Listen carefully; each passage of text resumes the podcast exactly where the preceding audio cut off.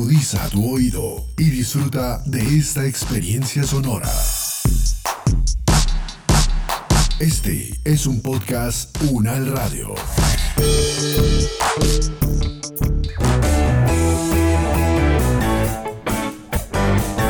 Salud Unal, contigo. Escuchar, aprender y compartir información de calidad sobre bienestar.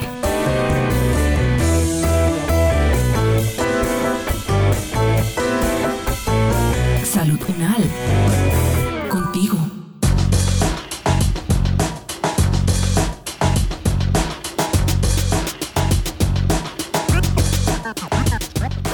Sofía es una persona con dos pasiones en su vida. Una es la docencia en grado preescolar y la segunda es la música. Un día, Sofía llama a Miguel, un amigo que al igual que ella era músico, y decide contactarlo porque cree que la puede ayudar a buscar estrategias diferentes a las tradicionales para ayudar en el desarrollo de sus estudiantes.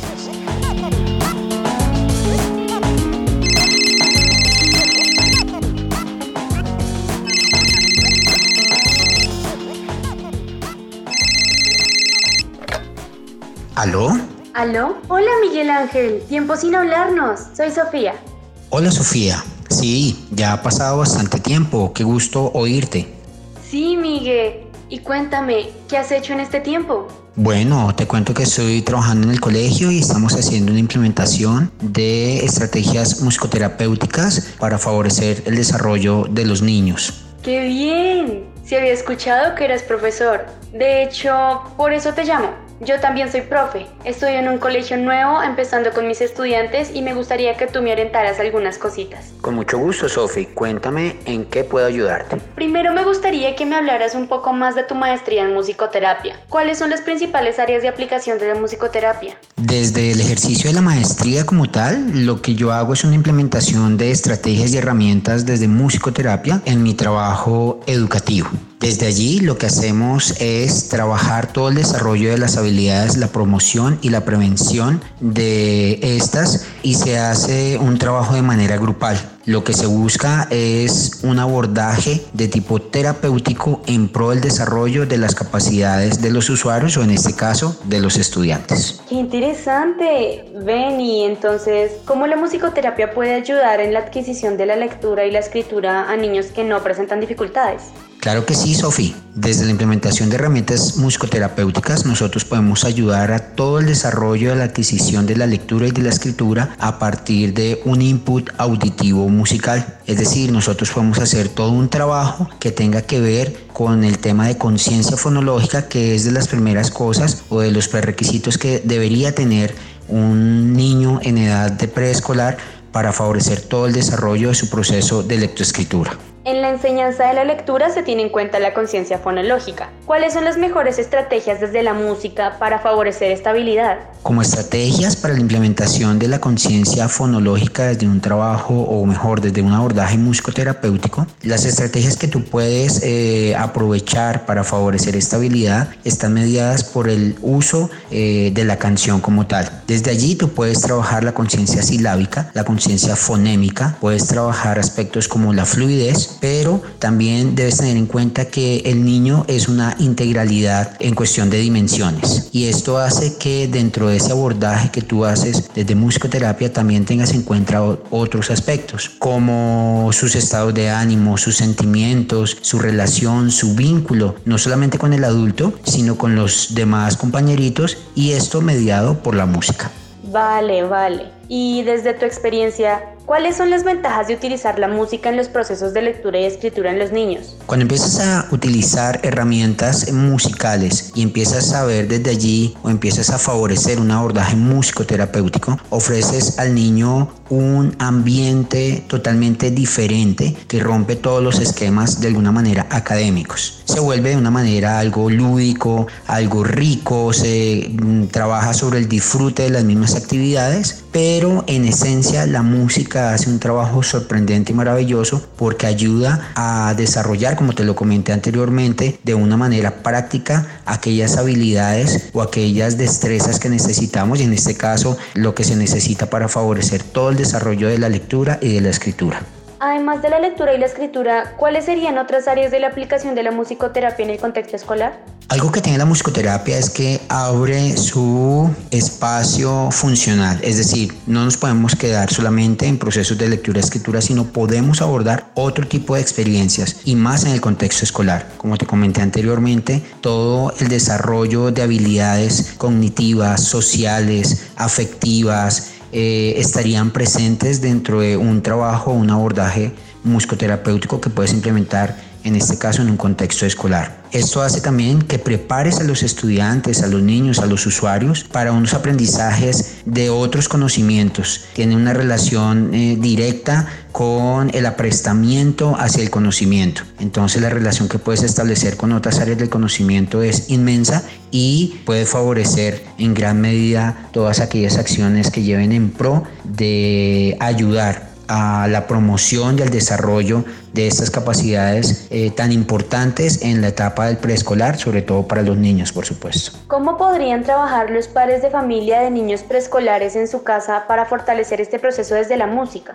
Para trabajar con los padres de familia es importante que ellos tengan eh, un conocimiento previo del abordaje musicoterapéutico que tú estás llevando a cabo dentro del contexto escolar. Esto nos permite romper las barreras no solamente de la escuela, sino trascender a la casa. Y como el manejo que se hace es desde el conocimiento y desde las herramientas musicales favorecemos y enriquecemos lo que se puede hacer en el colegio desde la misma canción. La canción se convierte en un vehículo maravilloso. En mi caso lo que yo hago es comparto las canciones y de alguna manera les doy como la guía a los padres para que ellos refuercen este tipo de actividades en casa y así podamos ver un desarrollo integral. Y los padres pues hacen parte importante de este proceso. Eh, algo muy lindo es que ellos siempre se involucran con este tipo de actividades y ese vínculo que se genera con los padres y los hijos ayuda enormemente al desarrollo de las habilidades que nosotros queremos potencializar. ¿Qué otras habilidades fuera del contexto escolar pueden ser fortalecidas en los niños desde la musicoterapia? Cuando nos referimos a un contexto escolar, lo podemos enmarcar dentro de la musicoterapia en educación. Sin embargo, hay otras líneas de profundización como la musicoterapia clínica, la cual trabaja con aspectos de tipo médico a partir de un diagnóstico. O también puedes trabajar musicoterapia comunitaria, que centra su mirada en grupos muy específicos, en poblaciones muy específicas con necesidades muy claras. Entonces, si te das cuenta,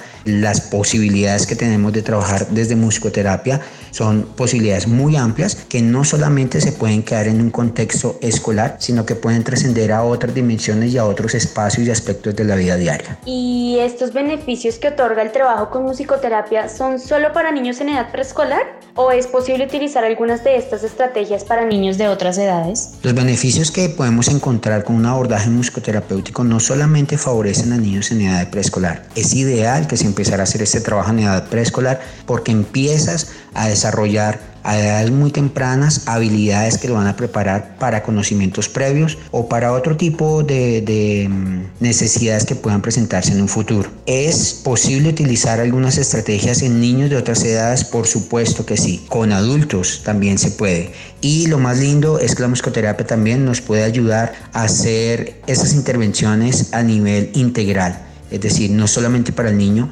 no solamente para el joven, no solamente para el adulto, sino podemos hacer sesiones musicoterapéuticas a nivel familiar, colectiva, grupal o, si se prefiere, de manera individual. Ven, y otra pregunta, al hacer uso de la música dentro del aula con varios niños, ¿es difícil encontrar ese punto en el que todos estén a gusto con el tipo de música que se escogió o algo por el estilo? Me preocupa que por el contrario lo que haga sea fomentar el desorden dentro de la clase. La música tiene una magia muy especial y es que te permite convocar vincular y unificar. Las canciones y el material musical que tú escojas para hacer las sesiones del abordaje musicoterapéutico tienen que ir muy bien pensadas precisamente para que lleguen y toquen los estados de ánimo, las emociones y las sensaciones de los niños. De tal manera que tú puedes crear una sinergia cada vez que propones un tema musical y esto hace que haya una unificación.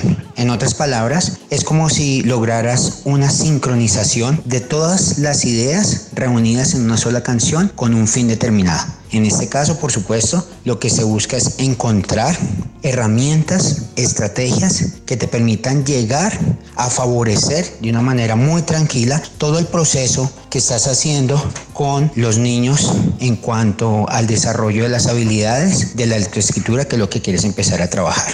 Y por último, quisiera saber si luego de que los niños ya adquirieron la lectura y la escritura, la música puede seguir siendo un apoyo dentro del fortalecimiento de estas habilidades, o si el uso de la música y la musicoterapia se traslada a otras habilidades y otros contextos ya que son niños un poco más grandes. De ser así, ¿cuáles son esas habilidades a las que se transporta y en qué contextos se desarrollan? La música tiene un componente muy especial en la medida en que te permite trabajar no solamente un aspecto, sino muchos aspectos alrededor de uno solo. Como bien te explicaba anteriormente, se puede trabajar y se debe trabajar con una mirada desde un abordaje musicoterapéutico bajo la perspectiva multidimensional. Esto quiere decir que si bien estás apuntándole a realizar un trabajo del desarrollo de la habilidad desde la lectoescritura, esto también implica que al lado del desarrollo de esta habilidad, tú puedes ir desarrollando otras habilidades habilidades de tipo atencional, habilidades de experiencias con la música que te permitan crear una motivación intrínseca y una motivación extrínseca. En este caso, con los niños funciona muy bien. No importa que ya hayas terminado un proceso, realmente los procesos nunca terminan. Los procesos siempre están en continuo desarrollo. Y como te decía, no solamente la apuntas a una habilidad, la apuntas a, un enfoque multidimensional. Esto quiere decir que puedes trabajar al mismo tiempo diferentes habilidades. Ah, vale, Miguel. Muchas gracias. Muy útil toda la información que me diste. Comenzaré a ponerla en práctica con los niños del colegio. Cualquier cosa estamos en contacto. Gracias. Chao. Sofía, muy contenta por haber hablado con su amigo y haber recibido toda su ayuda, llena de nuevas ideas, se dispone a preparar su siguiente clase con la ilusión de que sus estudiantes aprendan, se diviertan y con su ayuda generen un amor por la lectura y la escritura.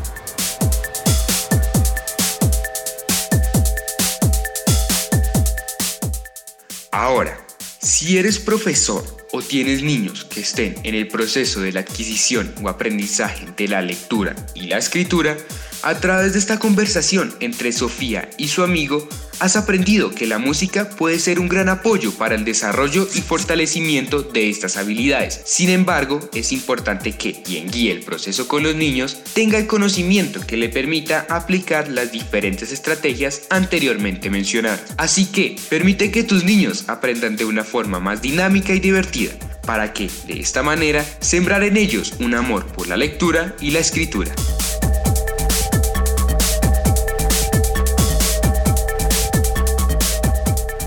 Es el momento de que cada uno desde sus hogares aporte en el cuidado de su salud y de su comunidad. Es tiempo de sumar. Este podcast contó con la dirección de María Luisa Cárdenas, profesora de la Facultad de Medicina de la Universidad Nacional de Colombia, coordinación general María Fernanda Lara Díaz, investigación periodística Laura Valentina Ariza, estudiante de fonoaudiología, producción general Diana Samira Romero, experto invitado Miguel Ángel Jiménez, licenciado en música de la Universidad Pedagógica Nacional y magíster en musicoterapia de la Universidad Nacional de Colombia, con la actuación de Carol Ariza y Dylan Hernández Patiño, producción sonora Edgar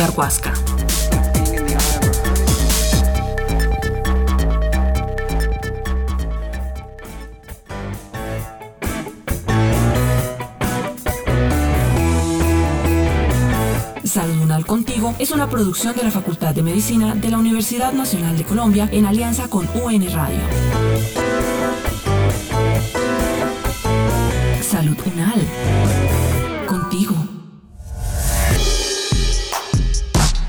Opiniones aquí expresadas son de entera responsabilidad de sus autores y solo comprometen a los realizadores de este podcast. No representan necesariamente el pensamiento de la UN Radio ni la posición oficial de la universidad. Este y otros podcasts en nuestro sitio web podcastunradio.unal.edu.co. Universidad Nacional de Colombia, proyecto cultural, científico y colectivo de nación.